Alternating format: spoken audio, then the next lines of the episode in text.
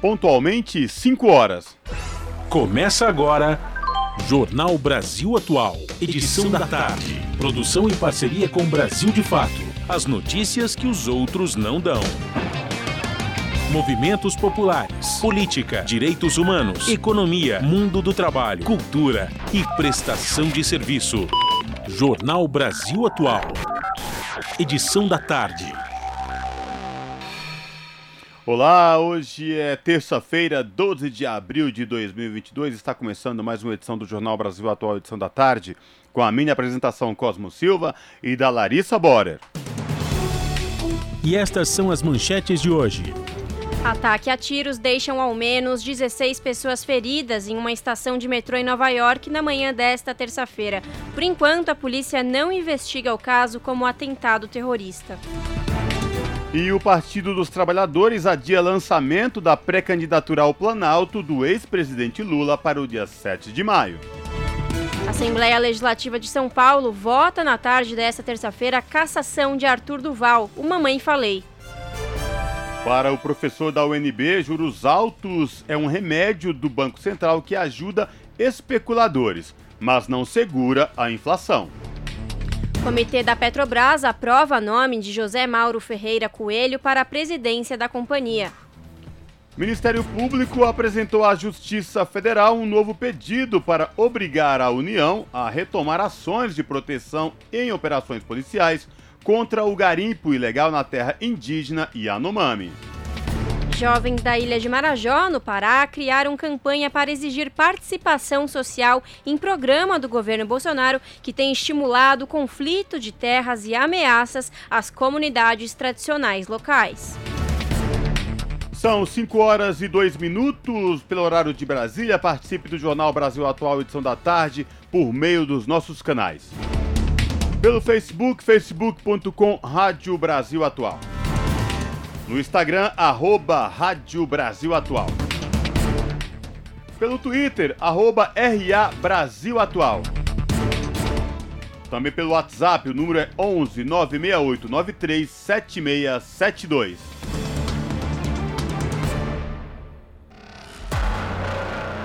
Você está ouvindo? Jornal Brasil Atual, edição da tarde. Uma parceria com Brasil de Fato. Na Rádio Brasil Atual. Tempo e temperatura. Terça-feira de tempo fechado aqui na capital paulista, agora 29 graus. Clima abafado e previsão de chuva com intensidade moderada agora no final da tarde, que se estende para o período da noite. Terça-feira nebulosa na região do ABC Paulista, agora 26 graus. Em alguns pontos chove fraco e essa chuva pode se prolongar para o período da noite. Em Sorocaba, a tarde desta terça-feira é abafada, agora 27 graus na região. Previsão de chuva rápida em alguns pontos agora no final da tarde, que não se estende para o período da noite. A tarde desta terça-feira na região de Mogi das Cruzes é de clima abafado. Agora os termômetros marcam 25 graus. Previsão de chuva fraca em alguns pontos agora no final da tarde, que não se prolonga para o período da noite. Juliana Almeida, Rádio Brasil Atual. Na Rádio Brasil Atual. Está na hora de dar o serviço. São 5 horas e 3 minutos. Vamos saber a situação do trânsito na cidade de São Paulo nesta tarde de terça-feira.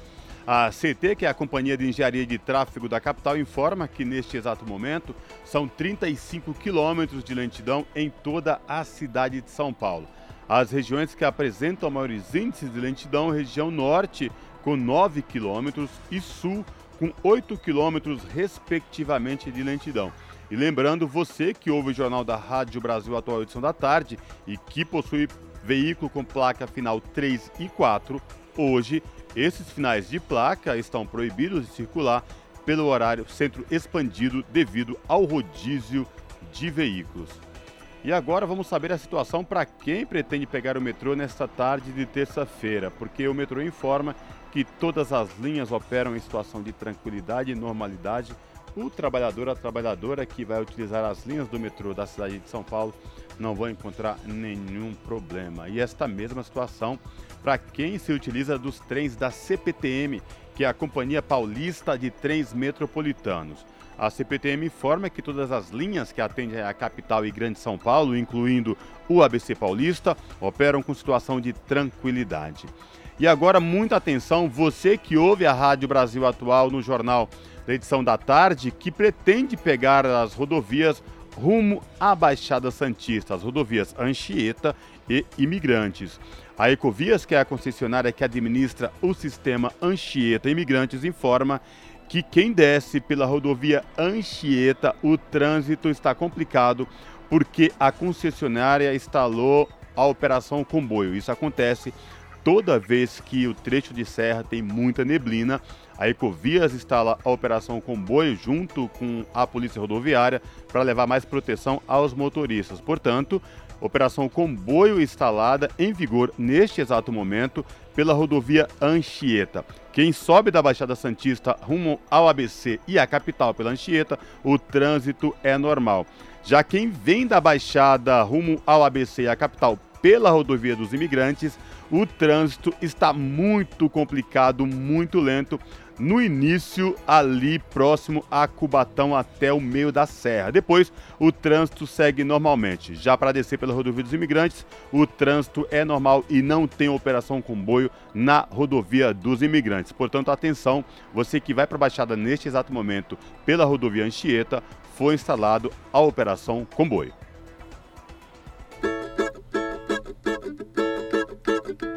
Brasil Atual 98.9 FM Brasil Atual 98.9 FM Brasil Atual 98.9 FM Eu sou Mariana Furquim Estou aqui com Paulinho Timor dando nosso recado na Rádio Brasil Atual. As notícias que as outras não dão, as músicas que as outras não tocam. Participe da programação pelo WhatsApp 968937672. Brasil Atual 98.9 FM. Brasil Atual 98.9 FM. Hoje e, já fez a minha comida? Como tua boba? Botei, sim. Jornal Brasil Atual. Edição da tarde. 5 horas mais 7 minutos. Várias pessoas foram baleadas em uma estação de metrô do Brooklyn na manhã de terça-feira, segundo relatou o Corpo de Bombeiros de Nova York. As primeiras informações chegadas à imprensa falam em 16 feridos, sendo 10 atingidos pelos disparos. O atirador suspeito ainda não foi capturado. Em coletiva de imprensa, a comissária do Corpo de Bombeiros de Nova York, Laura Cavanagh, divulgou que 16 vítimas foram atendidas, das quais 10 possuem ferimentos causados por balas e 5 estão em condição crítica mais estável. Testemunhas afirmaram que o suspeito usava um colete amarelo de construção e uma máscara de gás o que pode indicar premeditação do crime. De acordo com a polícia, a investigação aponta que o atirador liberou fumaça em um dos trens e os tiros começaram logo após, ainda dentro do vagão. Os oficiais afirmaram que a investigação não trata o incidente como um ato de terrorismo no momento, mas a possibilidade não foi descartada.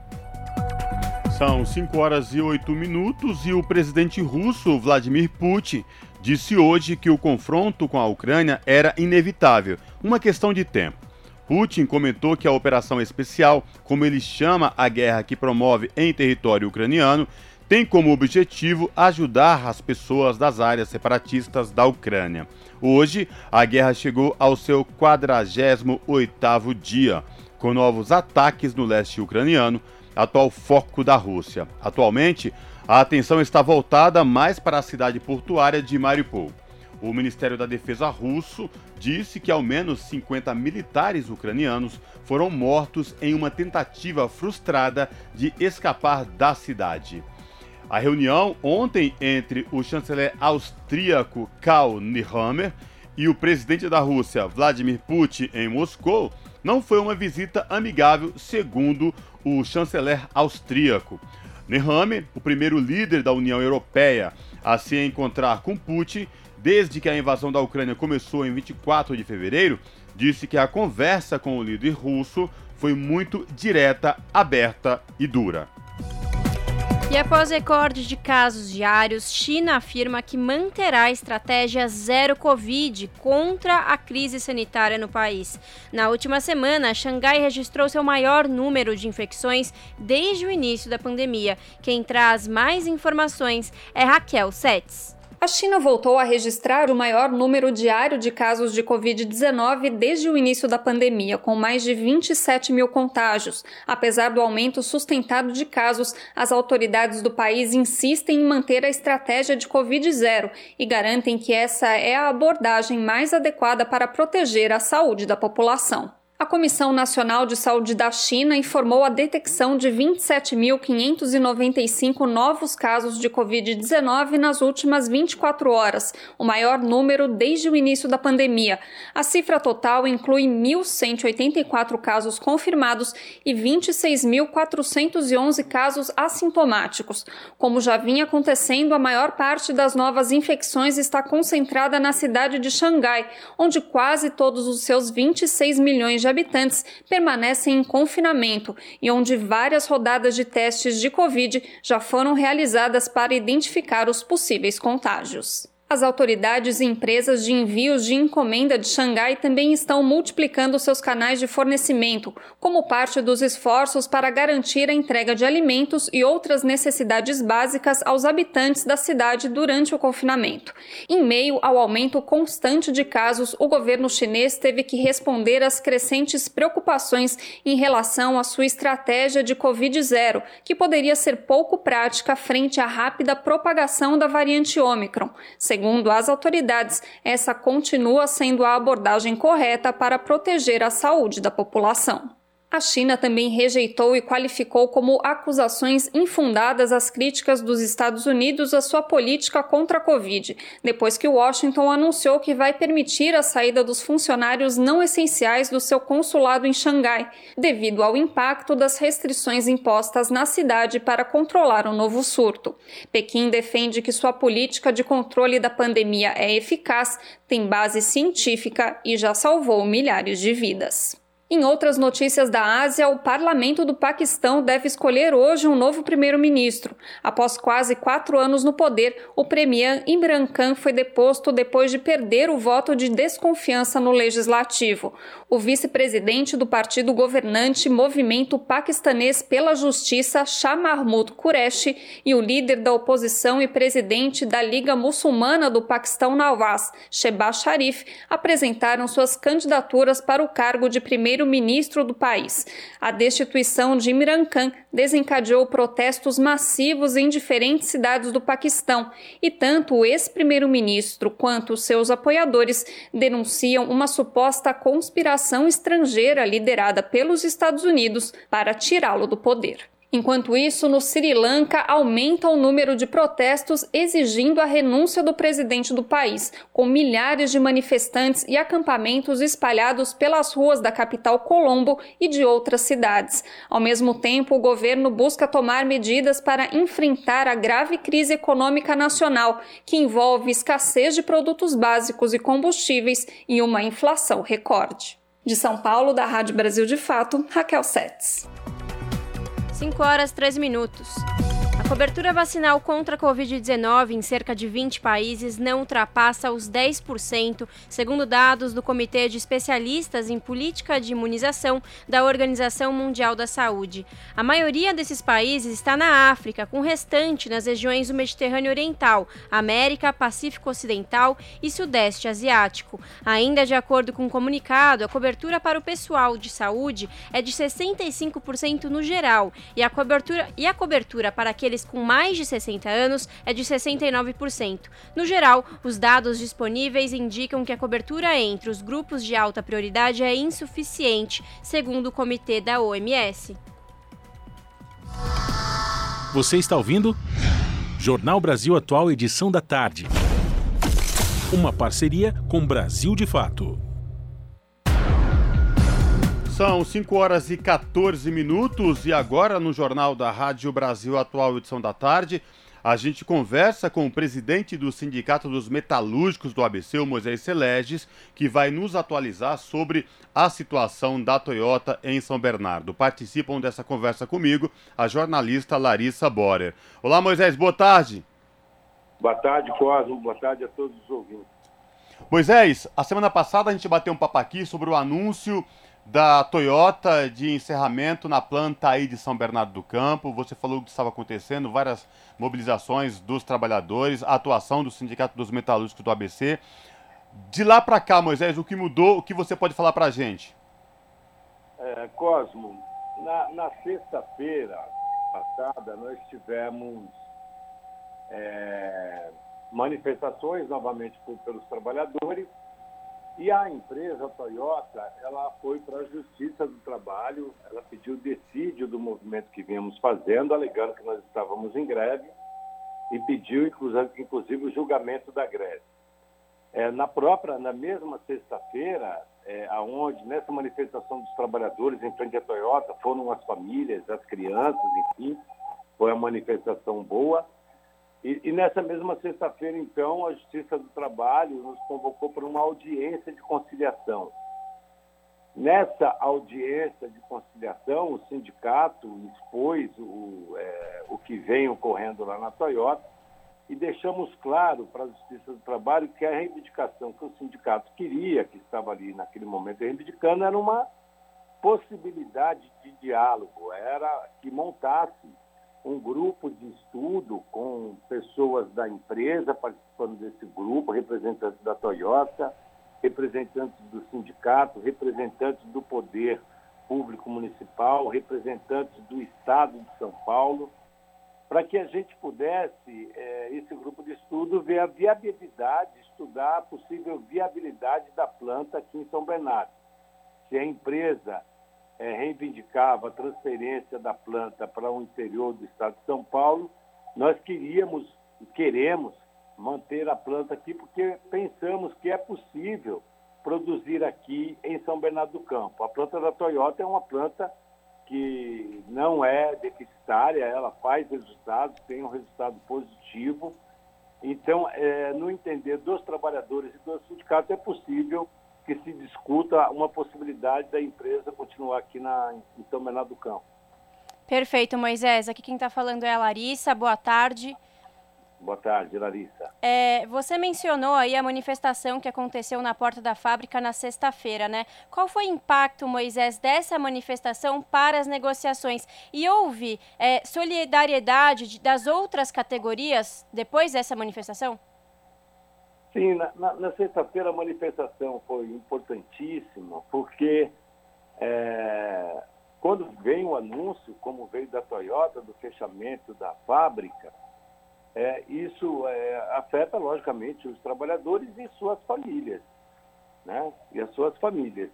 Então, é, o que nós quisemos fazer com a manifestação era sensibilizar, sensibilizar é, a empresa, mostrando que a atitude dela de encerramento é, prejudica o trabalhador, mas prejudica a esposa dele, prejudica o filho, prejudica é, a questão de outros empregos na região, na área do comércio, na área de serviços. Então, foi importantíssimo que, que se manifestasse daquela forma. É, a questão da solidariedade também tem sido até agora importante.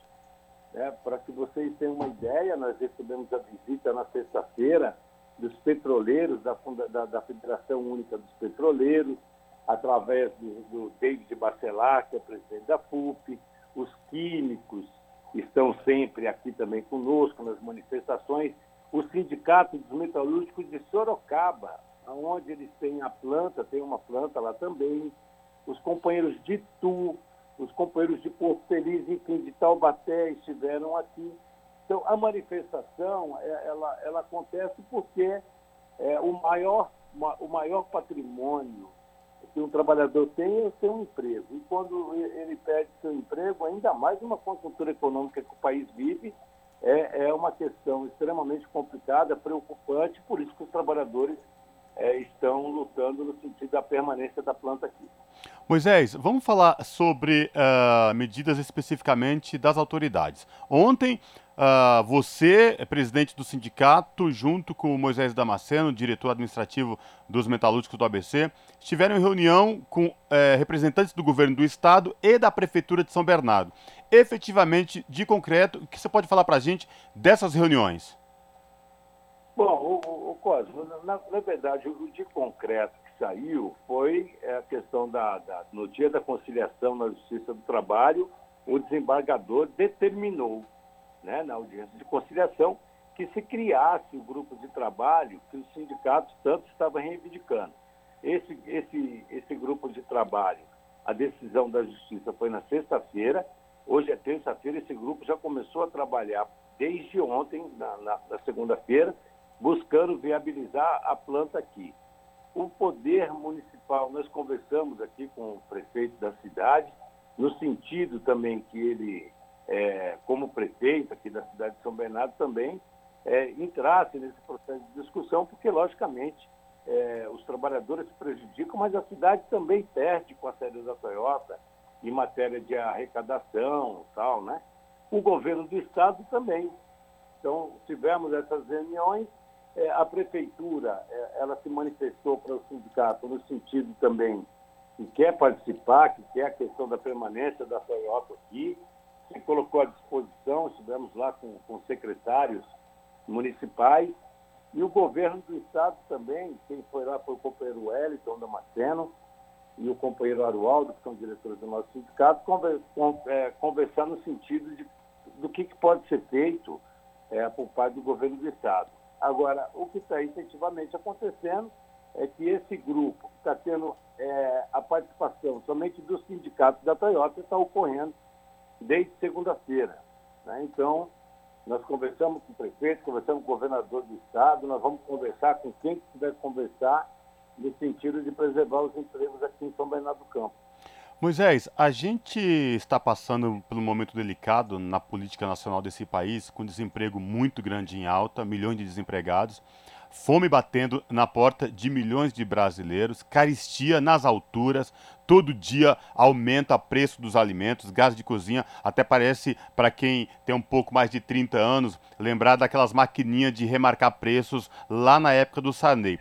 A minha pergunta, Moisés, como é que está o clima dos trabalhadores? Vocês estão em contato diariamente com esses trabalhadores? Você falou do, do ato com as famílias.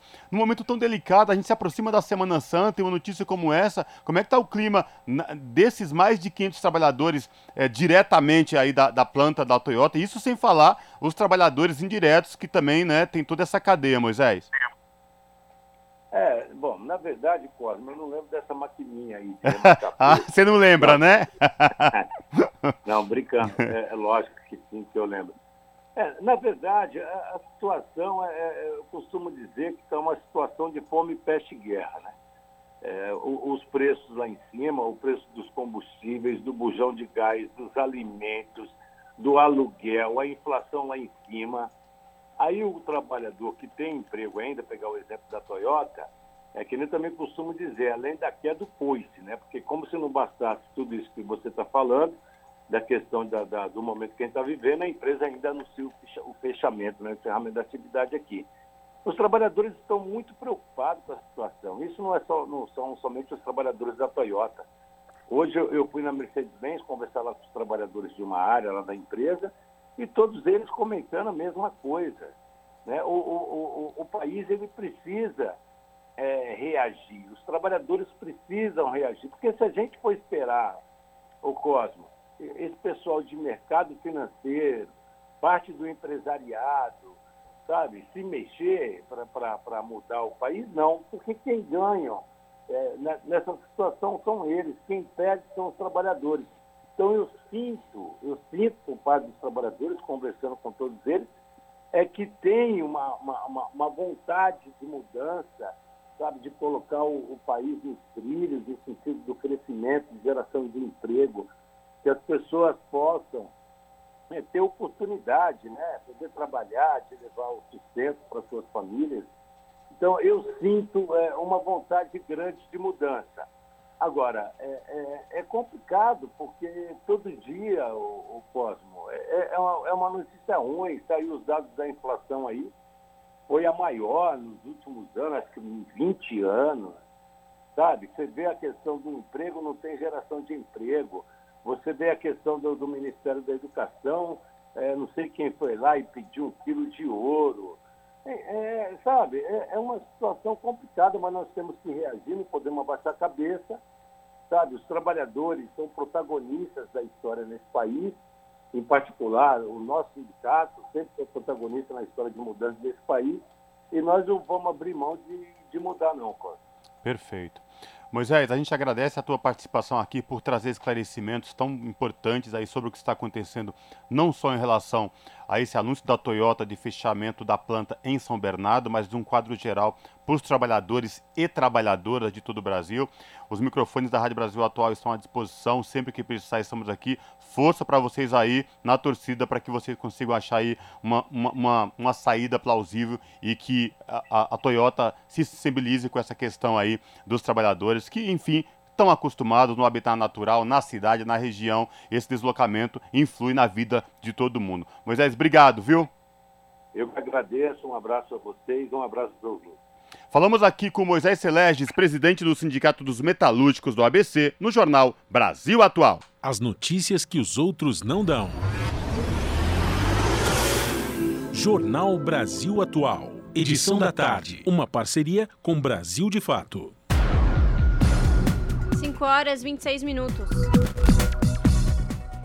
Partido dos Trabalhadores adia lançamento de pré-candidatura ao Planalto do ex-presidente Lula para o dia 7 de maio. Data anterior não será mantida por causa de eventos do PSOL e do PSB, partidos que vão compor a chapa de Lula nas eleições de outubro. As informações com Douglas Matos. O evento de lançamento da candidatura do ex-presidente Luiz Inácio Lula da Silva, do PT, deve ser adiado, passando de 30 de abril para 7 de maio na capital paulista. A informação foi publicada pelo portal UOL, que conversou com a presidente nacional da sigla, Glaze Hoffman. Ela explicou que a data anterior não será mantida por causa de eventos do PSOL e do PSB, partidos que vão compor a chapa de Lula nas eleições de outubro. Ainda de acordo com o portal, a oficialização deve ocorrer no Centro de Convenções do AMB, na zona norte de São Paulo. O ex-presidente desembarcou em Brasília nesta segunda-feira em busca de apoios para a candidatura. A primeira agenda do petista na capital federal foi um encontro com o também ex-presidente José Sarney do MDB. A agenda de Lula na capital federal previa ainda um jantar na mansão do ex-senador Eunício Oliveira, do MDB do Ceará, no Lago Sul, com um grupo de senadores. O petista pretende angariar apoio do MDB para o primeiro turno, mesmo com a legenda tendo o nome da senadora Simone Tebet como pré-candidata à presidência. De São Paulo, da Rádio Brasil de Fato, com reportagem de Tainá Schukel. Locução: Douglas Matos. 5 horas e 27 minutos. A Justiça do Rio realiza hoje o júri popular do homicídio do pastor Anderson do Carmo, marido da ex-deputada federal Flor de Lis, morto em 2019. Devido ao grande número de réus, a sessão precisou ser desmembrada. Nesta terça, serão julgados três filhos da pastora, além de um PM e sua esposa. A ex-deputada Flor de Lis só será julgada no dia 9 de maio. Eles são acusados de homicídio triplamente qualificado, tentativa de homicídio, uso de documento falso, associação criminosa armada e falsidade ideológica.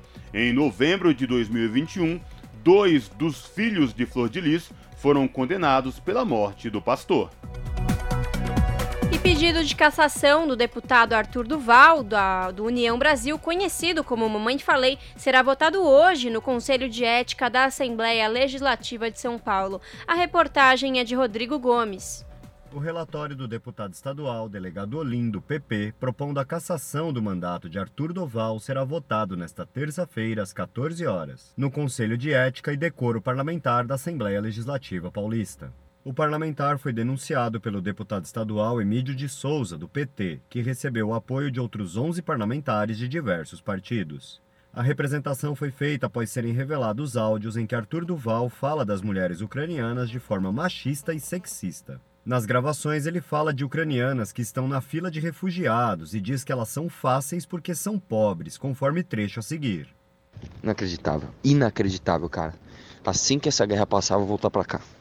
Ah, e detalhe, hein, mano, detalhe, hein, detalhe, hein. Elas olham, cara, elas olham e vou te dizer, são fáceis porque elas são pobres. E aqui, cara, é, meu, meu, minha carta do Instagram, né? Cheio de inscritos, funciona demais funciona demais. Depois eu conto a história. Eu colei, nossa, velho. Sério, não peguei ninguém, mas eu colei em duas minas que a gente não tinha tempo, em dois grupos de mina e assim, é inacreditável a facilidade. Arthur Duval tinha ido à Ucrânia em meio à guerra com a Rússia, alegadamente para apoiar a população do país e levar doações. Além das falas sexistas, Mamãe Falei foi denunciado por arrecadar valores da sociedade na condição de deputado estadual e não dar transparência à destinação dos mesmos. Segundo o Movimento Brasil Livre, do qual ele faz parte, foram arrecadados 250 mil reais que seriam doados ao povo ucraniano, mas nenhuma comprovação da ação foi apresentada. Ele também foi denunciado por se posicionar ao lado de uma nação em guerra, na condição de parlamentar, a revelia do posicionamento do Estado brasileiro, e por confeccionar coquetéis Molotov alegadamente para ajudar o exército ucraniano no conflito. Em seu relatório, Lin destaca que o parlamentar já recebeu duas advertências do Conselho de Ética e, diante das acusações, a punição com a perda do mandato é determinada pela legislação. Para o deputado Emílio de Souza, não há dúvida que o Conselho de Ética vai aprovar a cassação do mandato do deputado Mamãe Falei. Olha, eu, eu espero e tenho certeza que o Conselho de Ética da Assembleia vai aprovar o relatório do deputado Olim e vai é, pra, para a cassação do mandato do deputado Arthur Mamãe Falei. É, tenho certeza porque ele passou de todos os limites, o que ele fez é abominável com as mulheres brasileiras, com as mulheres ucranianas e do mundo inteiro. Então, é, hoje ainda o Tribunal de Justiça negou uma liminar para ele, mandou seguir o processo, e eu tenho certeza absoluta que ele será caçado no, no Conselho e depois caçado no plenário. Arthur Duval entrou com um mandado de segurança no Tribunal de Justiça de São Paulo para parar o processo no Conselho de Ética, alegando que seu direito de defesa foi cerceado. No entanto, o órgão especial do tribunal, composto por 25 desembargadores, negou o pedido, apontando que não há ilegalidade ou abusividade no processo. Emídia avalia ainda que os argumentos de Arthur Duval de que há casos de corrupção que não receberam punição não muda o fato de que ele teve uma conduta que merece ser punida acho que nenhum, outro, nenhum crime justifica o outro, entendeu? Acho que tem escândalos de corrupção, tem que ser apurados, é, mas esse caso dele é um caso que chama atenção pela, pela maneira cruel que ele foi, né? Mulheres numa situação de guerra, mulheres fugindo com as famílias, com os filhos, deixando o marido é, na Ucrânia, e ele vai lá para fazer esse papelão em nome do parlamento brasileiro, em nome do país, né? Se o relatório for aprovado pela maioria no Conselho de Ética, o processo contra a Mamãe Falei vai ao plenário da Assembleia. A Rádio Brasil Atual tentou contato com o mandato do deputado Arthur Duval, mas não teve resposta. Em vídeos publicados nas redes sociais, ele tem pedido para apoiadores comparecerem à Assembleia Legislativa para pressionar os deputados contra sua cassação. Rodrigo Gomes, Rádio Brasil Atual e TVT. São 5 horas e 33 minutos. O Ministério Público Federal rejeita a instauração, de inquérito contra o ex-ministro Aloysio Mercadante do PT, aberto pelo então procurador Rodrigo Janot. O órgão também pediu arquivamento de denúncia contra os ex-presidentes Lula e Dilma Rousseff. Quem traz mais informações é Lucas Weber, do Brasil de Fato. O Ministério Público Federal pediu o arquivamento da denúncia contra Aloysio Mercadante do PT, no caso envolvendo as gravações do ex-ministro com o assessor de Delcídio do Amaral, na época senador. O até então parlamentar estava preso pela Lava Jato e dizia que queria firmar um acordo de colaboração com a Procuradoria-Geral da República. Em dezembro de 2015, Mercadante foi gravado sem saber por José Eduardo Marzagão, que trabalhava como assessor parlamentar no gabinete de Delcídio. O ex-ministro foi acusado de, supostamente, oferecer auxílio político e jurídico para Marzagão. Na solicitação, o Ministério Público Federal afirmou que faltam elementos mínimos para justificar a abertura de um processo penal contra o mercadante. No período de arquivamento, o Ministério reconheceu os argumentos do ex-ministro e destacou que a promessa de apoio político ou jurídico constante de diálogo se insere totalmente no campo da legalidade. Para eles, o diálogo se trata do exercício regular do poder político e que não tem nada de legal em impedir ou encorajar uma casa legislativa para apoiar uma medida X ou Y. A assessoria de Mercadante divulgou uma nota ressaltando que ele reafirma sua confiança na justiça. Segundo o texto, a expectativa é que esse pedido de arquivamento receba o mesmo destaque na imprensa que foi dado para a falsa acusação feita contra Mercadante. O MPF também pediu o arquivamento de denúncia contra o ex-presidente Lula e a ex-presidenta Dilma Rousseff. Em nota, a defesa de Lula celebrou a decisão. Para conferir na íntegra, acesse a versão online dessa matéria no site brasildefato.com.br. De São Paulo, da Rádio Brasil de Fato, com reportagem de Lucas Vasques, da revista Fórum, locução Lucas Weber. São 5 horas e 35 minutos e o ouvinte da Rádio Brasil Atual acompanhou agora há pouco uma reportagem do Rodrigo Gomes falando da, do processo que envolvia a cassação do mandato do deputado Arthur Duval, Mamãe Falei. Pois bem, agora, nesse exato momento, saiu a notícia de que o Conselho de Ética da Alesp aprovou por unanimidade pedido de cassação de Arthur Duval por falas machistas sobre as ucranianas. O processo segue agora para votação no plenário da Casa. O deputado poderá perderá o mandato se a maioria dos 94 parlamentares da Assembleia Legislativa de São Paulo votarem a favor do projeto. Tá? E, portanto, o Conselho de Ética da Alesp acaba de aprovar por unanimidade o pedido de cassação do Arthur Duval, conhecido como Mamãe Falei, por falas machistas sobre mulheres ucranianas. 5 horas 36 minutos. O Senado deve prorrogar por mais 30 dias os trabalhos da comissão criada para acompanhar a situação do município de Petrópolis após as fortes chuvas que mataram mais de 200 pessoas em fevereiro. O relator pediu mais tempo devido ao grande volume de dados e solicitações recebidas, principalmente após novo temporal no mês de março. Reportagem de Bruno Lourenço. A comissão foi criada após a cidade de Petrópolis ter sofrido a maior tragédia de sua história, com pelo menos 233 mortes provocadas por fortes chuvas no dia 15 de fevereiro. Os senadores fizeram diligências no local, se reuniram com autoridades e a população e promoveram quatro audiências públicas. Um novo temporal trouxe mais mortes e destruição na cidade da Serra Fluminense no dia 20 de março. O prazo final da comissão seria 13 de abril, mas o relator, senador Carlos Portinho, do PL do Rio de Janeiro, afirmou que precisa de mais tempo para apresentar as conclusões. Eu venho só inicialmente trazer que o papel dessa comissão, como eu sempre coloquei desde o início, e assim será no relatório, é uma comissão propositiva. Para destruir, acho que a natureza já fez seu trabalho. Carlos Portinho adiantou que o relatório terá quatro frentes: prevenção e contenção de encostas, moradia, saúde mental e encaminhamento e acompanhamento de demandas e de recursos. Da Rádio Senado, Bruno Lourenço. São 5 horas e 38 minutos. Setor de serviços recua 0,2% de janeiro para fevereiro, diz o IBGE. Da Rádio Nacional de Brasília, quem traz os detalhes é Tâmara Freire.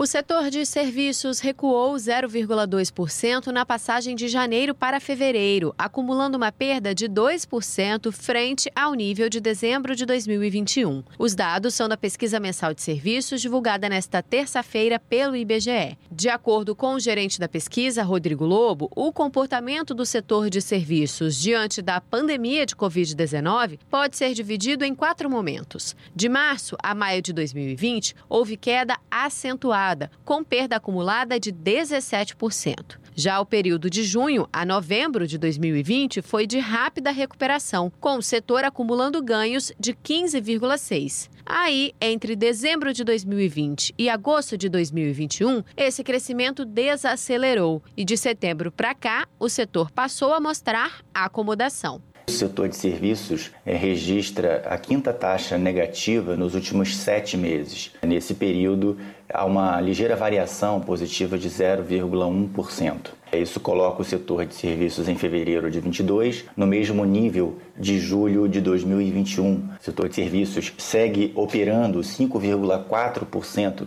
acima do nível pré-pandemia, que foi ocorreu em fevereiro de 2020, e opera 7% abaixo do ponto mais alto da sua série, que ocorreu em novembro de 2014. Duas das cinco atividades investigadas tiveram retração no mês de fevereiro. Os serviços de informação e comunicação, que cresceram bastante no auge da pandemia, agora caíram 1,2%, a terceira queda consecutiva. Já os outros serviços recuaram 0,9%. Por outro lado, os serviços prestados às famílias, que foram os mais impactados pelas restrições de circulação, variaram 0,1% em fevereiro, ficando muito próximos da estabilidade. Ainda assim, a atividade atividade está no patamar 14,1% abaixo do de fevereiro de 2020. O destaque pelo lado das altas ficou com os transportes, que cresceram 2% em fevereiro, o quarto avanço seguido. O aumento foi maior no transporte de cargas, 2,5%, mas o transporte de passageiros também cresceu 1,1%. Os serviços profissionais administrativos e complementares também cresceram 1,4%, quarto resultado positivo consecutivo, com expansão acumulada de 6,8%. Da Rádio Nacional no Rio de Janeiro, Tamara Freire. Custo de vida, emprego e desemprego, cesta básica, tarifas públicas, salário mínimo. Agora, na Brasil Atual, a análise do DIEESE. E agora, no Jornal Brasil Atual, vamos falar com Fausto Augusto Júnior, diretor técnico do DIEESE, Departamento Intersindical de Estatística e Estudos Socioeconômicos. Fausto explica que o debate sobre a redução do IPI é antigo no Brasil e deve ser feito como medida indutora de crescimento e não como política para segurar preços. Para o especialista, quando não se tem nenhuma política industrial, é muito difícil que essa desoneração resulte em algum benefício para a população. É com você, Fausto. Sempre bom lembrar que o debate de desoneração é um debate antigo no Brasil. Né?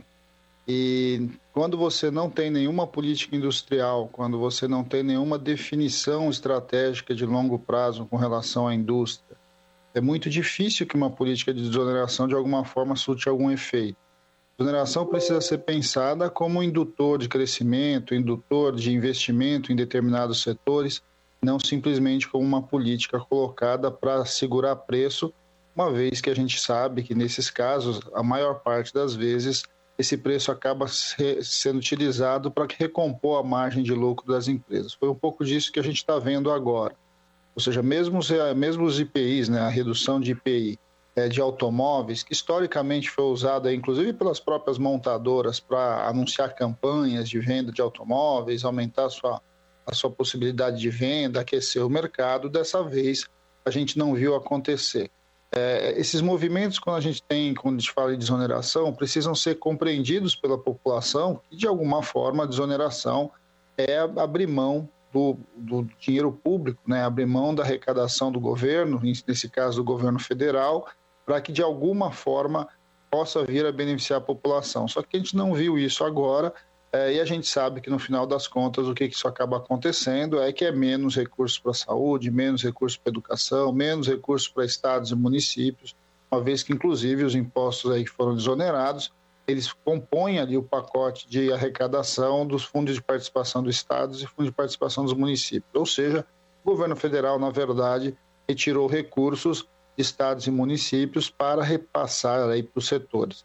É, as causas de por que, que não se reduziu são diversas, mas a gente sabe que no fundo, no fundo, o que está colocado aí é muito mais recuperação de margem de lucro das empresas do que qualquer outra coisa é, do ponto de vista de, de, de, de porquê ou de alta de preço que levou a não, ao não repasse aí do, dos descontos e da desoneração para o consumidor final. Há um discurso que se baixar imposto você reduz preço, se baixar imposto você gera emprego, se baixar imposto, é, você melhora a economia, quando na verdade o que a gente vem assistindo já há um bocado aí, desde que há um movimento aí nessas mudanças de questão tributária a partir de uma lógica liberal, é que a, a baixa de impostos, na verdade, não tem se traduzido nem de um lado em baixa de preços, nem de outro em melhoria da, da, da economia e melhoria dos serviços públicos. Ao contrário, você, na verdade, retira recursos do poder público para fazer política social, para fazer políticas eh, diversas, né?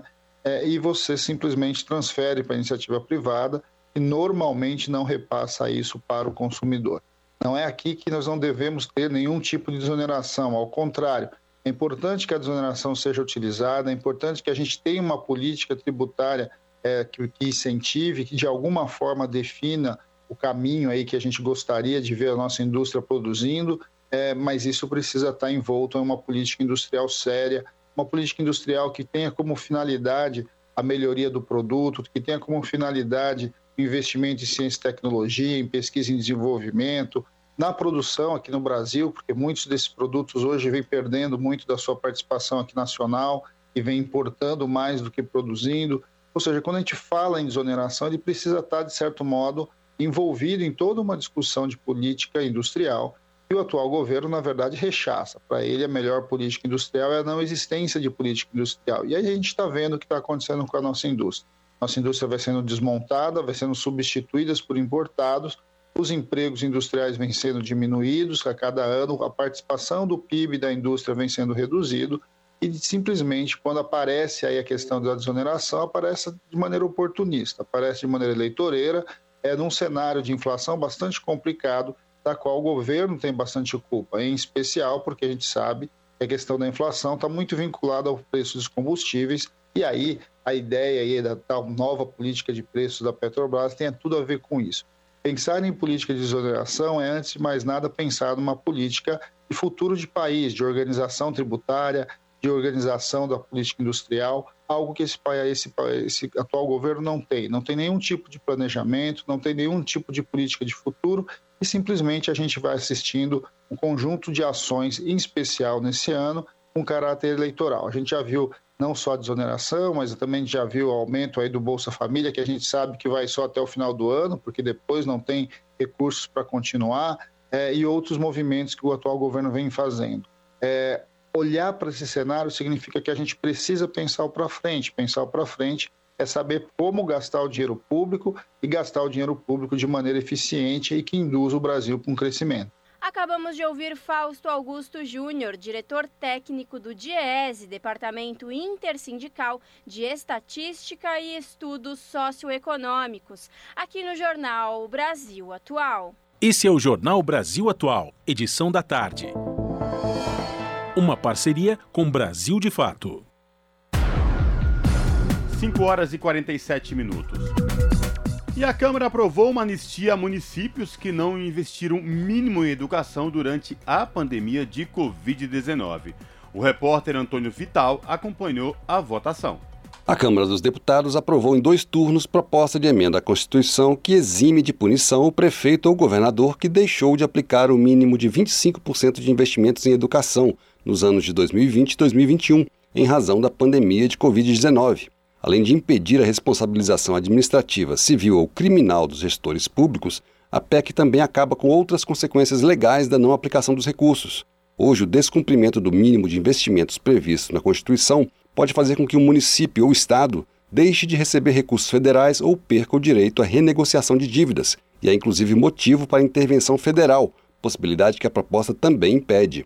Mas a PEC obriga o município ou o Estado que não investiu o mínimo constitucional em educação em 2020 e 2021 a compensar essa diferença no ano que vem. Segundo a Frente Nacional dos Prefeitos, 15% dos municípios não conseguiram aplicar o um mínimo de 25% do orçamento na educação em 2021, o equivalente a mais de 800 prefeituras. Até 2019, antes da pandemia, esse percentual era de apenas 1%. Outra pesquisa feita pela Confederação Nacional dos Municípios apontou que mais de 10% dos quase 4 mil prefeitos ouvidos atribuíram a dificuldade à suspensão das aulas presenciais. Esses argumentos foram usados pelo relator do projeto, deputado Tiago Dimas, do Podemos de Tocantins, para defender a importância da proposta, que, segundo ele, vai dar segurança jurídica aos prefeitos. Constitucionalizar é o melhor caminho. Nós vamos dar a segurança que os prefeitos, que as prefeitas e que os gestores municipais de educação precisam e, ao mesmo tempo, vamos assegurar com que os recursos da educação que deixaram de ser investidos ao longo desses últimos dois anos possam ser aplicados ao longo desse e do próximo ano. Mas a anistia aos prefeitos e governadores foi criticada em plenário. Para o deputado Glauber Braga, do PSOL do Rio de Janeiro, Na falta de gastos com aulas presenciais, os gestores poderiam ter usado os recursos para melhorar os salários de professores e profissionais da educação. Por que não valorizar os professores com renda? Ao contrário disso, o que, que fizeram? Começaram a articular uma proposta de emenda à Constituição ainda no ano de 2021, sem a finalização do prazo de investimento, e já venderam a promessa para alguns prefeitos. Olha, não precisa investir não, que a gente vai aprovar, isso alguns disseram. Uma emenda constitucional lá que você vai estar livre de responsabilização. Aí o que, que fizeram na ponta? Colocaram esse dinheiro em outras áreas. O deputado Bacelar, do PV da Bahia, concordou com os argumentos. Quero aqui concordar com os argumentos do deputado Glauber. Num país onde a educação se encontra nesta situação, o gestor dizer que não teve como gastar os recursos e depois vir aqui para o plenário, através de seus representantes, dizer que 25% é muito. A emenda é que vai consertar um soneto. Mas a exceção à exigência constitucional de investimento mínimo de 25% em educação por conta da pandemia foi aprovada por 455 votos contra apenas 15. A maioria do plenário considerou que houve motivos para o descumprimento e que a PEC garante a aplicação do que deixou de ser investido no ano que vem, como disse o deputado Sóstenes Cavalcante, do PL do Rio de Janeiro. Entendemos que a excepcionalidade do que aconteceu nos anos de pandemia e não podemos responsabilizar indevidamente a gestores que, por conta do acontecido de maneira excepcional durante esse período de pandemia, venham ser responsabilizados. A PEC é muito clara, tudo que deixou de ser investido será investido em anos subsequentes. Como já tinha sido aprovada pelo Senado, a PEC que impede a punição de prefeitos e governadores que deixaram de investir o mínimo constitucional em educação em razão da pandemia de Covid-19 segue para promulgação pelo Congresso Nacional. Da Rádio Câmara de Brasília, Antônio Vital. 5 horas e 51 minutos.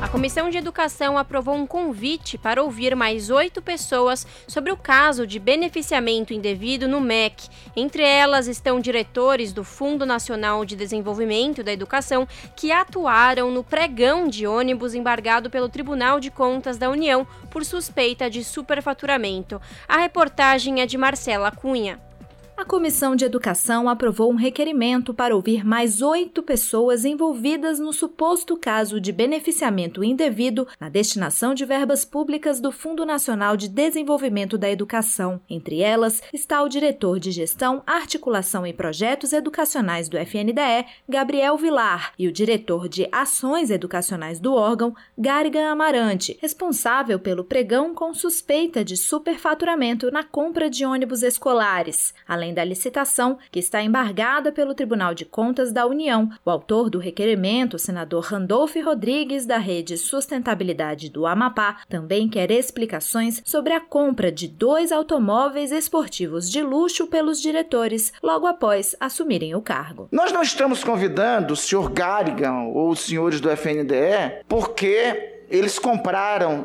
SUV de quase meio milhão de reais. Mas não é somente por isso. Se só o fosse, razão boa já o seria. Porque um dos indícios para qualquer investigação de corrupção é sinal exterior de riqueza. Os servidores em tela, eles são responsáveis junto com o senhor Marcelo Ponte pela aprovação do termo de referência e prosseguimento de licitação para a aquisição dos ônibus. Três senadores foram contrários ao depoimento dos servidores do FNDE: Carlos Viana, do PL de Minas Gerais, Espiridião Amin, do PP de Santa Catarina e Carlos Portinho, do PL do Rio de Janeiro. Para Portinho, as explicações do financiamento dos veículos já foram apresentadas à Controladoria Geral da União. Ele quer saber, como ele mesmo colocou, sinais aparentes de riqueza beleza. Por que, que um servidor comprou um carro? A gente pode chamar aqui, imagino que servidores compram carro todo dia, em algum lugar do país. Então a gente pode chamar qualquer um por isso? Ou o que nós queremos é documentação que ele preste informações por documentos. A compra e venda do carro, a origem dos recursos, seu imposto de renda, foram apresentados espontaneamente à CGU. Além dos dois diretores do FNDE, também serão convidados para depor. Odimar Barreto, ex-assessor especial do ministro da Educação, Milton Ribeiro, Nelly Jardim, apontada pelos prefeitos ouvidos pela comissão como uma espécie de assessora dos pastores envolvidos no caso, Luciano Mussi, ex-assessor do MEC, Creso Santos, assessor da Assembleia Legislativa do Maranhão, que teria atuado na abordagem dos prefeitos Darwin Lima e Jorge Guilherme Souza. Da Rádio Senado, Marcela Cunha. São 5 horas e 54 minutos. Senadora Rose de Freitas, do MDB, tem emenda no valor de cerca de 3 milhões de reais, aprovada após retirar apoio à CPI do MEC, que irá investigar corrupção nas verbas geridas pela pasta. Valor empenhado pelo governo representa a terceira maior emenda parlamentar individual de 2022. De Brasília, as informações com o repórter Paulo Motorim, do Brasil de Fato. A senadora Rose de Freitas, do MDB, teve uma emenda parlamentar milionária aprovada três dias antes de alegar fraude, retirar sua assinatura do requerimento de abertura da CPI do MEC. A comissão pretende apurar irregularidades no Ministério da Educação. Em 1 de abril, Rose de Freitas foi agraciada com empenho de 2,9 milhões de reais de verba pública federal. Segundo informações disponíveis no portal da Transparência, isso representa a terceira maior emenda parlamentar individual de 2022. O valor já foi reservado no orçamento, mas ainda não foi pago pelo governo federal. O órgão responsável responsável pela aprovação da emenda é o Ministério da Agricultura, Pecuária e Abastecimento. A quantia vai ser destinada para a construção de um mercado municipal em Sooretama, no interior do Espírito Santo. Isso porque, no último ano de seu mandato como senadora, a congressista tenta se lançar como pré-candidata ao governo do estado pelo MDB. Em contato com a reportagem do Brasil de Fato, a assessoria de imprensa de Rose de Freitas negou que o empenho da emenda esteja associado com a alegação de fraude no requerimento da CPI. CPI. Segundo a resposta, no histórico da senadora, outras emendas já foram empenhadas ao longo do tempo, não apenas no governo Bolsonaro. Um levantamento feito pela reportagem no portal da Transparência mostrou que, de fato, a senadora tem emendas aprovadas desde 2015. Os três anos com maiores valores empenhados foram durante o governo Bolsonaro: 2021, com 16,3 milhões, e os anos de 2020 e 2019, com 15,4 milhões, ambos. Caso a emenda aprovada pelo Ministério da Agricultura às vésperas do recolhimento de assinaturas para a CPI seja paga na íntegra, será a maior quantia desembolsada pelo governo a pedido de Rose de Freitas nos últimos sete anos. Lembrando que no dia 7 de abril, no plenário do Senado, a senadora disse que sua assinatura apareceu sem a sua autorização em uma das listas para o requerimento. Mas, em resposta, o autor, Randolph Rodrigues, da rede, apresentou documentos que mostram que a senadora ou alguém de sua equipe pediu a inclusão na lista de assinatura, mas depois protocolou um novo documento para revogação do anterior. De Brasília, da Rádio Brasil de Fato, Paulo Motorim. 5 horas e 57 minutos. Governo Bolsonaro autoriza a construção de 2 mil escolas fake. Com 3.500 obras inacabadas e sem previsão de recursos, governo e Centrão montam esquema eleitoreiro com verba do Fundo Nacional de Desenvolvimento da Educação. Quem traz mais informações é Letícia Viola. Mais uma denúncia da má gestão de recursos públicos para a educação sob o governo Bolsonaro ganhou as manchetes do país. O caso já está sendo chamado de escolas fake. Isso porque o governo autorizou a construção de duas mil novas escolas em várias cidades do interior do Brasil. Mas, em contradição, não tem recursos suficientes nem para iniciar as novas obras, nem para finalizar as cerca de 3.500 unidades que estão paralisadas pelo país. Esse caso foi revelado pelo jornal Estado de São Paulo e recai novamente sobre a gestão do FNDE, o Fundo Nacional de Desenvolvimento da Educação. O órgão é controlado por Marcelo Lopes da Ponte, que é ex-chefe de gabinete do ministro da Casa Civil, Ciro Nogueira, líder do Centrão. Segundo a reportagem, para tirar do papel as escolas fake, Marcelo da Ponte, que assinou a autorização, precisaria contar com 5,9 bilhões de reais em recursos públicos. Porém, com o orçamento atual do órgão, a construção das duas mil unidades levaria 51 anos. Além disso, seriam necessários mais 1,7 bilhão de reais para concluir as 3.500 escolas inacabadas no país. Quando o governo Bolsonaro anuncia novas escolas sem finalizar as que já foram iniciadas, além de não ter verbas para ambas as situações, ele fere as leis orçamentárias. Vale lembrar que os casos das últimas semanas mostram o MEC como um balcão de negócios sem nenhuma conexão com seu propósito. Primeiro, foram as denúncias dos pastores evangélicos que teriam interferido em repasses de verbas da pasta. O esquema operava como um gabinete paralelo que envolvia propinas para liberação de recursos. Na semana passada, foi revelado também uma licitação superfaturada onde o governo gastaria 730 milhões de reais a mais que o necessário para a compra de ônibus escolares. Em resposta, corre no Senado um requerimento para a abertura de uma CPI do MEC.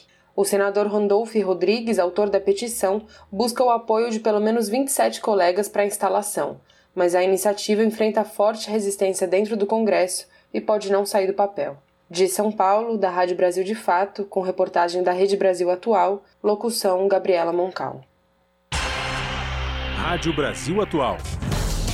Para sugestões e comentários, entre em contato conosco por e-mail redação@jornalbrasilatual.com.br ou WhatsApp DDD 11 96893 7672. Acompanhe a nossa programação também pelo site redebrasilatual.com.br.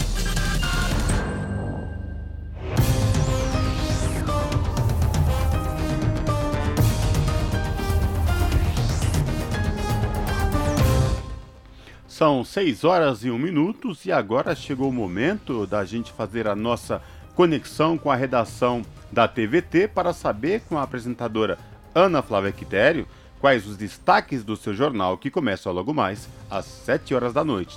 Olá, Ana Flávia Quitério, quais destaques de hoje do seu jornal? Olá, Lares e Cosmo, uma excelente noite a vocês e a todos os ouvintes da Rádio Brasil Atual. E vamos aos destaques da edição desta terça aqui do seu jornal. Sensibilizar a sociedade para as diferentes desigualdades que existem entre homens e mulheres esse é o principal objetivo da campanha Igualdade de Oportunidades na Vida, no Trabalho e no Movimento Sindical, organizada pela Secretaria Nacional da Mulher Trabalhadora da CUT, a Central Única dos Trabalhadores. E a nossa repórter Gihana Rodrigues, ela conversou com essas mulheres e traz todos os detalhes. Vamos falar também as defensorias públicas do Rio de Janeiro e da Bahia tomam medida conjunta de combate ao racismo institucional e solicitam ao Conselho Nacional de Justiça a retirada do quesito preferência étnica do Cadastro Nacional de Adoção. Vocês vão entender um pouco mais também na nossa reportagem.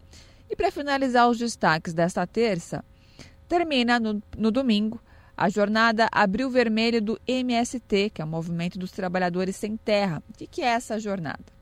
Ela é marcada por atos de distribuição de alimentos, plantio de árvores, árvores e discussões sobre o modelo destrutivo do agronegócio brasileiro.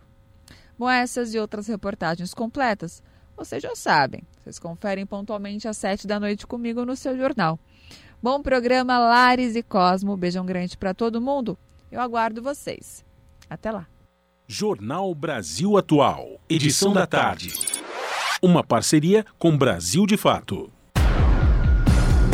6 horas mais 3 minutos.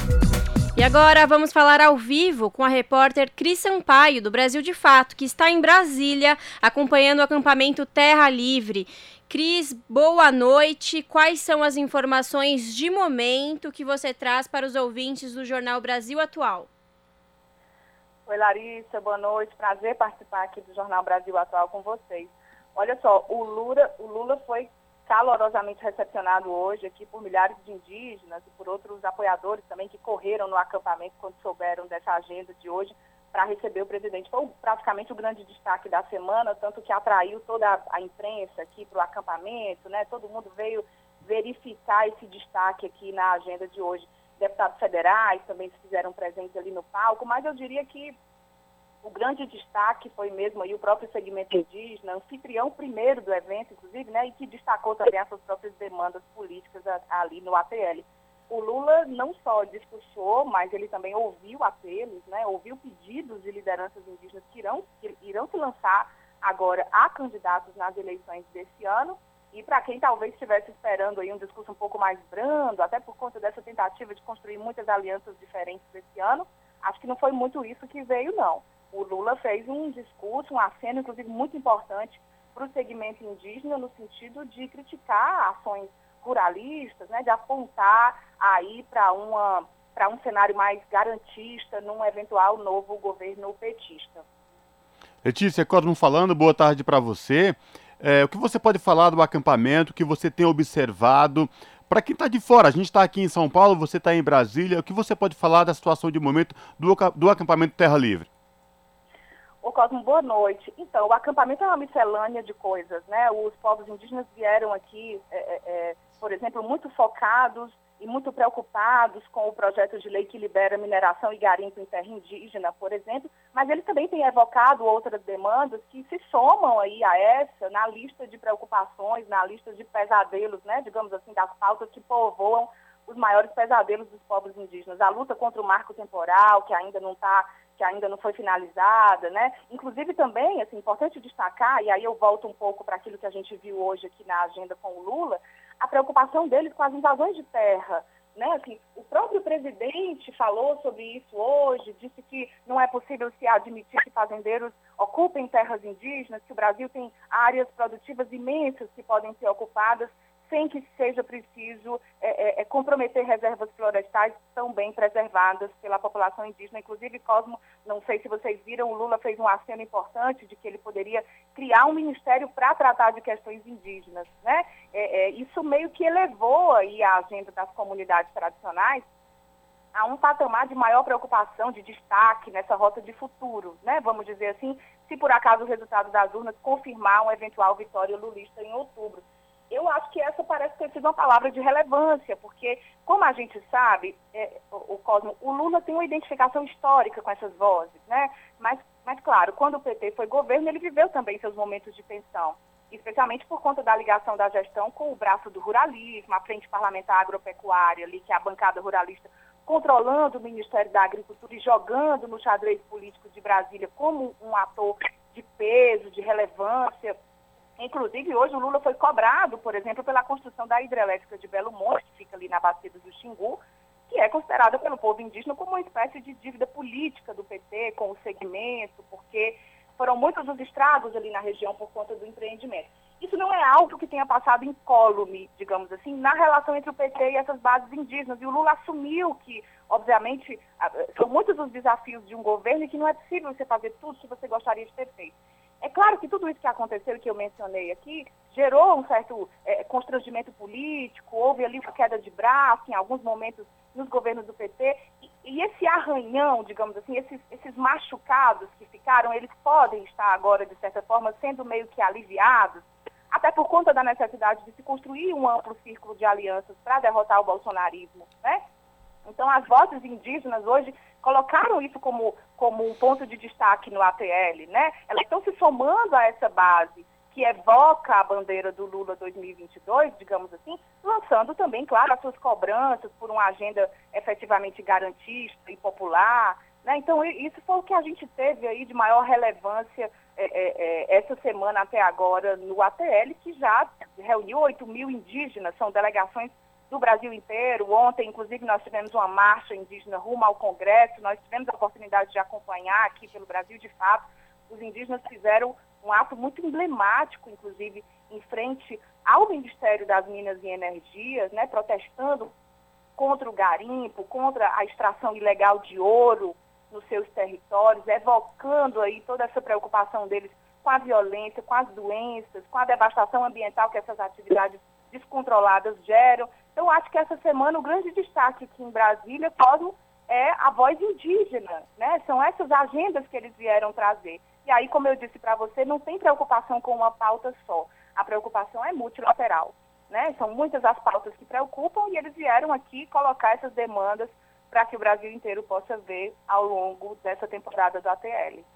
É isso mesmo. A gente está conversando aqui com a repórter Cris Sampaio, repórter do Brasil de Fato, que está lá em Brasília, no acampamento Terra Livre, acompanhou toda a movimentação de hoje, a ida do ex-presidente Lula ao acampamento Terra, Terra Terra Livre. Agora deu. É, na, eu estava falando, estava pensando em outro assunto, Cris, mas isso chama muita atenção porque também neste ato, no acampamento Terra Livre aí em Brasília, milhares de indígenas que tem uma pauta aí toda de, de, agressão, de ataques aos povos tradicionais, aos povos indígenas. Eles estão aí para reivindicar tudo isso, contra essa série de ataques.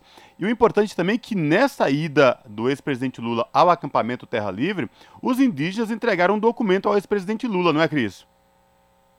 Entregaram um, um, um, documento que, inclusive, resume né, essas demandas, essas preocupações que vêm sendo colocadas já desde muito tempo e que estão ali sinalizadas como uma espécie de rol, né, de compromisso que eles desejam que um eventual governo Lula é, venha a assumir com essa base, né, que, como eu disse, tradicionalmente é uma, é uma base com a qual o Lula tinha uma identificação histórica desde os seus primórdios, né, da sua jornada política. Mas aí os momentos de tensão que houve nas últimas décadas, por conta dos desafios da gestão do PT, meio que arranharam um pouco isso e agora os indígenas tentam aí é, amarrar, de certa forma, algum compromisso da chapa petista com essa agenda, agenda popular dos povos indígenas, Cosmo.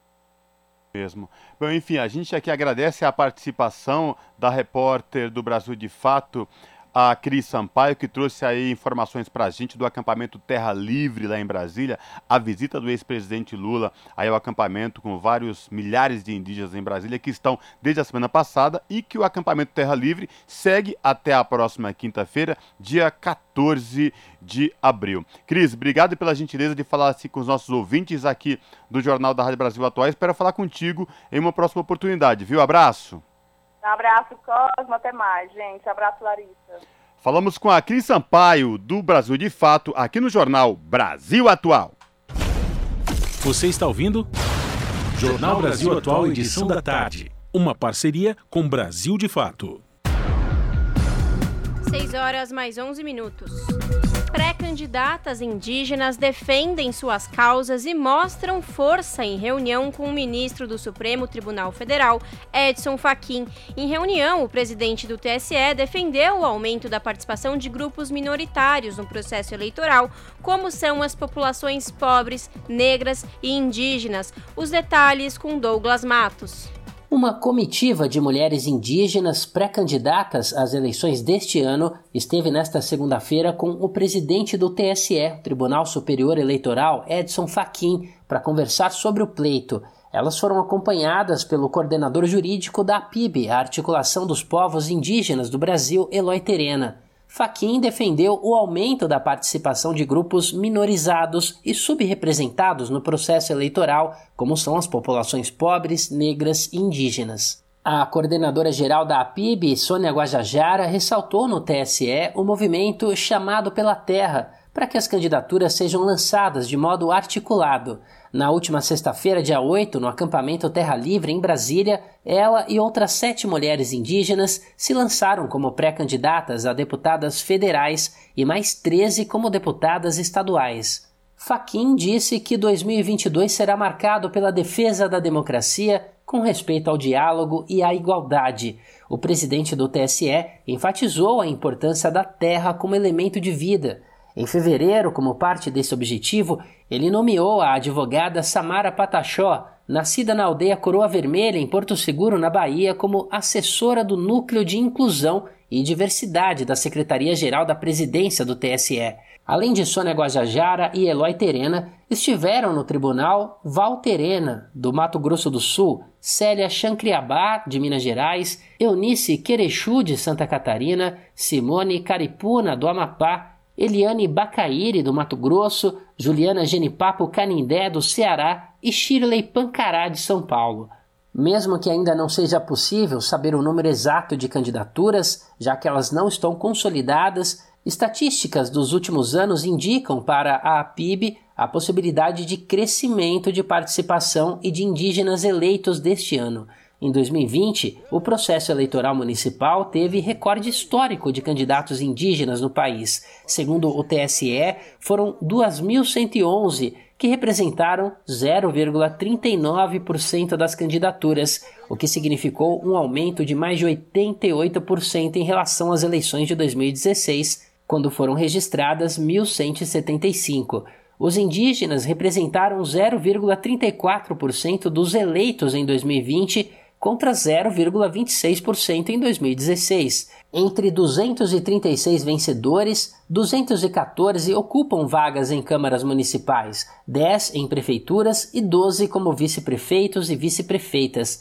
Nas eleições de 2018, foi eleita a primeira deputada federal indígena, Joênia Uapixana, da Rede, Sônia Guajajara, que já concorreu à vice-presidência da República pelo PSOL com Guilherme Boulos como candidato a presidente, agora pretende concorrer a uma vaga na Câmara dos Deputados por São Paulo, o maior colégio eleitoral do Brasil. De São Paulo, da Rádio Brasil de Fato, com reportagem de Cristina Ávila, da Amazônia Real. Locução: Douglas Matos. São 5 horas, 6 horas e 15 minutos. O Ministério Público apresentou à Justiça Federal um novo pedido para obrigar a União a retomar ações de proteção e operações policiais contra o garimpo ilegal na terra indígena Yanomami. A informação foi revelada depois que o grupo Utucarrara, Associação Yanomami, denunciou que garimpeiros exigem sexo com meninas e mulheres indígenas como moeda de troca por comida na reserva. Um relatório da associação mostra ainda que o garimpo na reserva indígena avançou 46% em 2021. A medida foi adotada pois o Ministério Público Federal concluiu que as operações executadas em 2021 pelo governo federal não foram capazes de conter a atividade ilegal no território. A terra indígena Yanomami é a maior reserva do país, com mais de 10 milhões de hectares distribuídos no Amazonas e Roraima. A presença do garimpo na região já havia crescido entre 2016 e 2020. Nesse período, houve aumento de 3.350% nos registros de operações ilegais na região.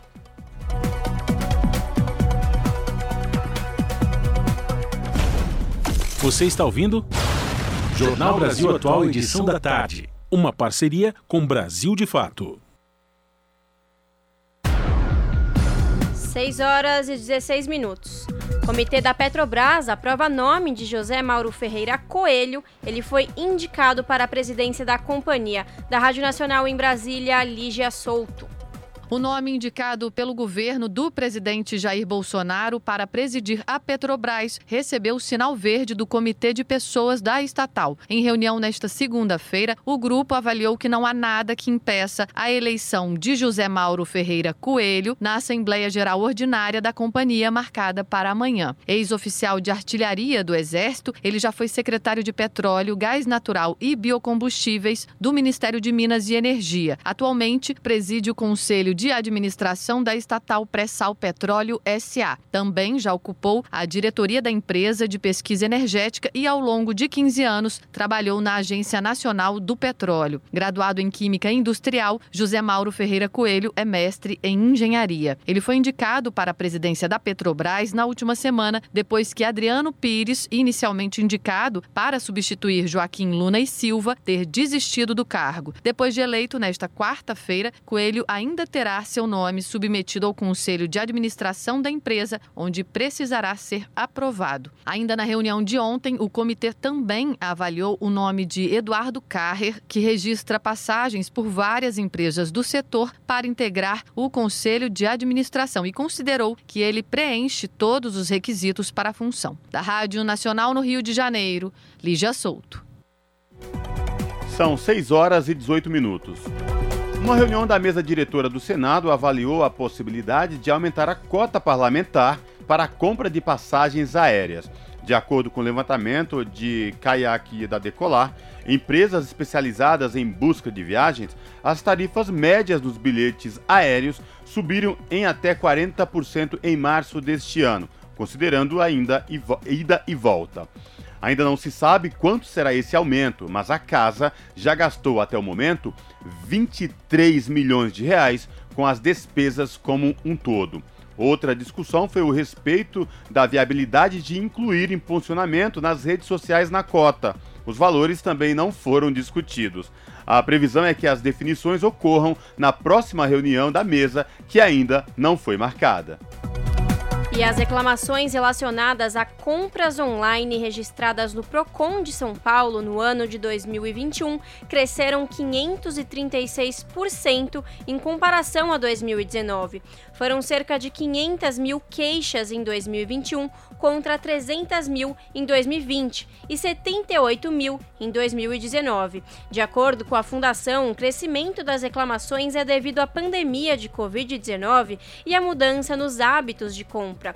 As principais queixas dos consumidores são referentes a atrasos ou não entregas dos produtos, seguido de cobranças indevidas. O Procon destacou ainda relatos de vendas feitas por sites falsos ou perfis de redes sociais falsos. A recomendação é que a compra seja feita de empresas que estão cadastradas no sistema, ou seja, aquelas que disponibilizaram os seus dados ao órgão de defesa e assinaram o cadastro com um certificado digital.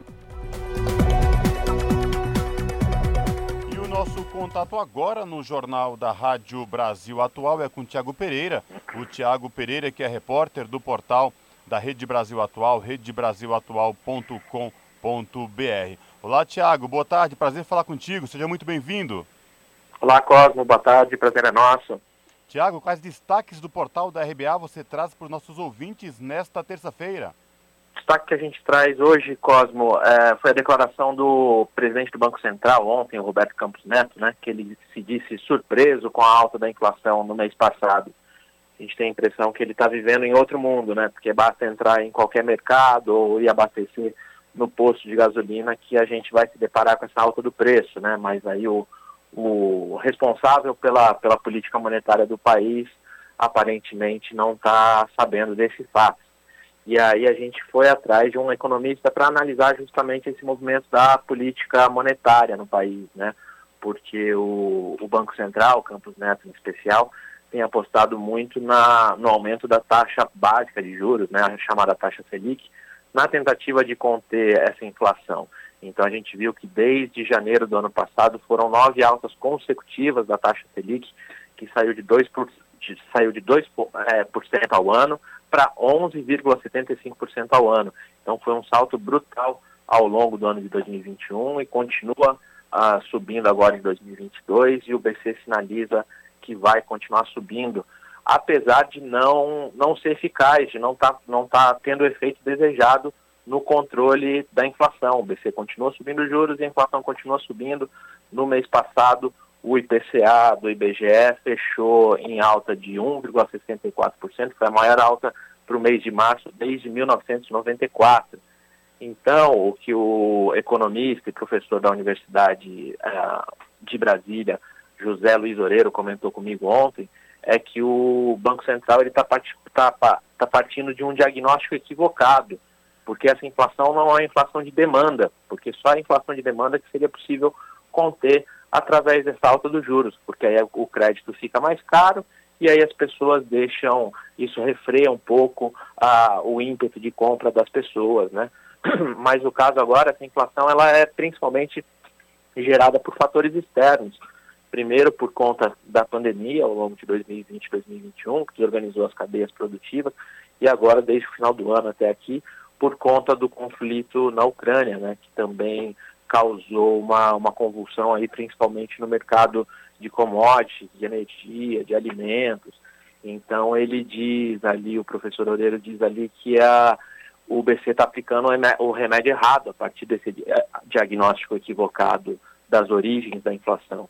Então, e isso tem não só é ineficaz, esse remédio que o BC tem, vem aplicando, como traz efeitos colaterais danosos para a economia brasileira.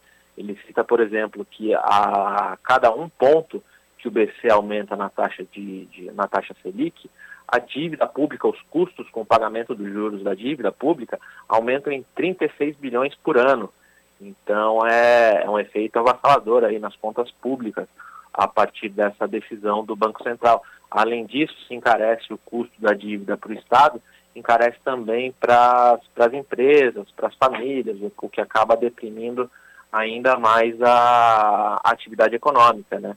E só quem ganha com isso são os investidores que têm títulos relacionados à Selic. Esses sim estão bastante felizes a cada, a cada novo aumento do Banco Central, mas é isso, esses aumentos não, não colaboram em nada para combater esse tipo de inflação que a gente está vendo agora, que não é uma inflação relacionada a choque de demanda, é um choque de oferta. Então, o aumento da taxa de juros tem pouca efetividade para combater esse problema que a gente está vendo agora e afetando a todos, né? Ô, Tiago, o que a gente percebe que é uma receita, uma receita que se mostra muito amarga, ela não, não, não tem nenhum reflexo direto para o trabalhador da ponta, porque é, todo dia, quando se vai ao supermercado, é, preços nas alturas, e como você bem falou, né, só interessa a um setor, que é o mercado, né, o mercado financeiro, que sai ganhando. O trabalhador, como sempre, lá na ponta, vem sendo mais prejudicado, né, Tiago? É, exatamente. Aí, nesse sentido, o professor Oleiro comentou que uma das soluções possíveis seria a implementação de, uma, de um imposto sobre exportação de commodities. Ele falou mais especificamente para os gêneros, gêneros agrícolas, né, soja, milho e coisa e tal, mas isso também valeria para a gasolina, inclusive para o petróleo, né? Então ele diz assim que havendo esse a, a, instauração desse imposto sobre, sobre as exportações de commodity, isso de alguma maneira reverteria parte dessa produção para o mercado interno e aí a gente veria uma, uma redução no preço dos alimentos, por exemplo, que é um dos fatores que tem mais afligido a população. E aí, de novo, nesse mesmo sentido, funcionaria parecido com o petróleo também. Se a gente tivesse um imposto sobre exportação de óleo cru, isso também ajudaria, incentivaria as, as companhias a, a, a concentrarem o refino no país e a distribuírem esse, esse petróleo refinado para o mercado interno ao invés de exportar o óleo cru, reduzindo assim os preços. Mas a gente vê que as, as, as buscas por soluções não vão nesse sentido, vão no sentido de atender os interesses do mercado. Eu reforço aí o convite para os nossos ouvintes aqui no Jornal da Rádio Brasil Atual, edição da tarde, acessar aí o portal da RBA, redebrasilatual.com.br e conferir na íntegra essa reportagem do Tiago Pereira, que tem como título Remédio do Banco Central ajuda especuladores, mas não segura a inflação. Tiago, prazer sempre falar contigo aqui no Jornal da Rádio Brasil Atual. Volte sempre. Espero falar contigo em uma próxima oportunidade, viu? Abraço. Legal, Cosmo. Um abraço. Até a próxima. Falamos aqui com o Tiago Pereira no Jornal Brasil Atual. Rede Brasil Atual, Rádio Brasil Atual, TVT e Brasil de Fato em defesa do consumidor. Em iniciativa conjunta com o Instituto de Defesa do Consumidor, apresentam IDEC Responde, com Igor Marchetti, especialista em direito do consumidor. Como funciona o direito de arrependimento nas compras online? Na questão das compras online, compras fora do estabelecimento comercial, é possível o consumidor ter o direito que nós chamamos de direito de arrependimento. Esse direito está previsto no artigo 49 do Código de Defesa do Consumidor e garante que o consumidor possa é, se arrepender realmente da compra e pedir a devolução do valor, independentemente de pagamento de taxas e é, qualquer tipo de encargo. Não pode ter nenhum tipo de obstáculo para o consumidor ter esse direito atendido e as lojas são obrigadas a sim é, respeitá-lo. Rede Brasil Atual, Rádio Brasil Atual, TVT e Brasil de Fato em defesa do consumidor. Em iniciativa conjunta com o Instituto de Defesa do Consumidor, apresentaram IDEC Responde. Na Rádio Brasil Atual, tempo e temperatura. A quarta-feira na capital paulista ainda será de muitas nuvens e clima abafado. A previsão de chuva rápida, mas com intensidade moderada na parte da tarde em áreas isoladas, que pode se estender para o período da noite, com máxima de 28 e mínima 19 graus. Nas regiões de Santo André, São Bernardo do Campo e São Caetano do Sul, a quarta-feira também será de dia nublado e clima ameno pela manhã. Na parte da tarde, a previsão de chuva em algumas áreas. A temperatura máxima na região do ABC será de 26 e a mínima 18 graus. Em Sorocaba, quarta-feira será de sol com muitas nuvens e clima ameno pela manhã. Mais à tarde pode chover fraco em algumas regiões que se prolonga para o período da noite, com máxima de 24 e mínima 19 graus. Em Mogi das Cruzes, a quarta-feira será de tempo nublado e a temperatura cai. A previsão é de chuva a qualquer hora do dia, com máxima de 19 e mínima 14 graus. Juliana Almeida, Rádio Brasil Atual. E chega ao fim mais uma edição do Jornal Brasil Atual, edição da tarde, que teve a apresentação dos trabalhos de Fábio Balbini, trabalhos técnicos, aliás, aqui na mesa de Fábio Balbini, produção de Letícia Holanda e Juliana Almeida, e a apresentação desse que vos fala Cosmo Silva e da Larissa Bora. Nós voltamos amanhã a partir das 5 horas da tarde. Você fica agora com Papo com Zé Trajano e, na sequência, o seu jornal na TVT. Boa noite a todos. Tchau!